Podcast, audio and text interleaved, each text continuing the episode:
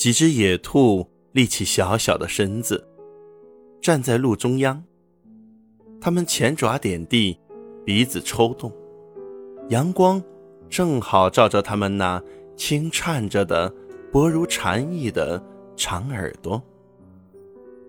然后它们跳开了，白色的短尾巴在空中一闪而过。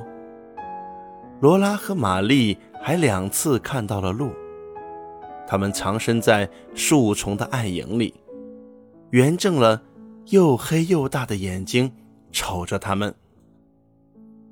那座城镇在七里地外，它的名字叫佩平，就建在。佩平湖的湖岸边，赶了好半天路之后，罗拉透过树丛依稀望见了蓝色的湖水。坚实的土路也变成了柔软的沙石路。马车的轮子深深陷入沙里，马用劲儿的拉呀拉呀，累得都出汗了。爸时不时的会让马停下来歇一会儿脚。突然间，他们走出了大森林，一片大湖跃入眼帘，湖水如同天空一般清澈湛蓝，一直延伸到天际。罗拉举目四望，目光所及都是平静的蓝色水面。远远的，在那天水相接的地方，有一道深蓝色的天际线。头顶的天空也是如此的广阔。罗拉从来没见过这么广阔的天空呢。天和地是如此之大，他感到了渺小和一丝害怕。好在。身边有爸和妈陪着他。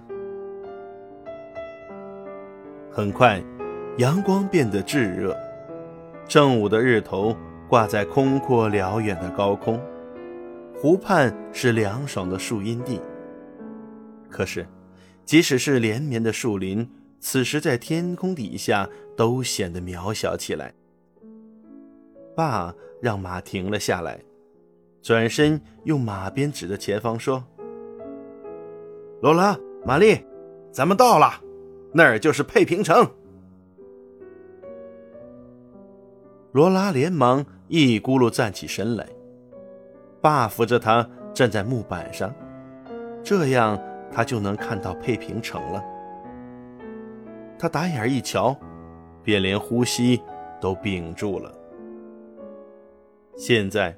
罗拉终于知道美国土佬进城时的感受了，完完全全就像美国土佬说的：“嘿，哪来的什么城，只有房子，门对门呐。”在湖边上有一座大大的房子，爸爸说那就是商店，它不是用原木建成的。而是用宽阔的灰色木板一层层搭起来的房子，就建在沙地上。商店后面有一块空地，比爸自己在森林里开垦出来的那块要大上一圈。空地上横七竖八的立着好多好多的房子，罗拉都数不过来了。这些房子也不是用原木搭建的，而是跟商店一样用的木板。罗拉从未想象过这么多房子挤在一处，自然，它们要比商店小很多。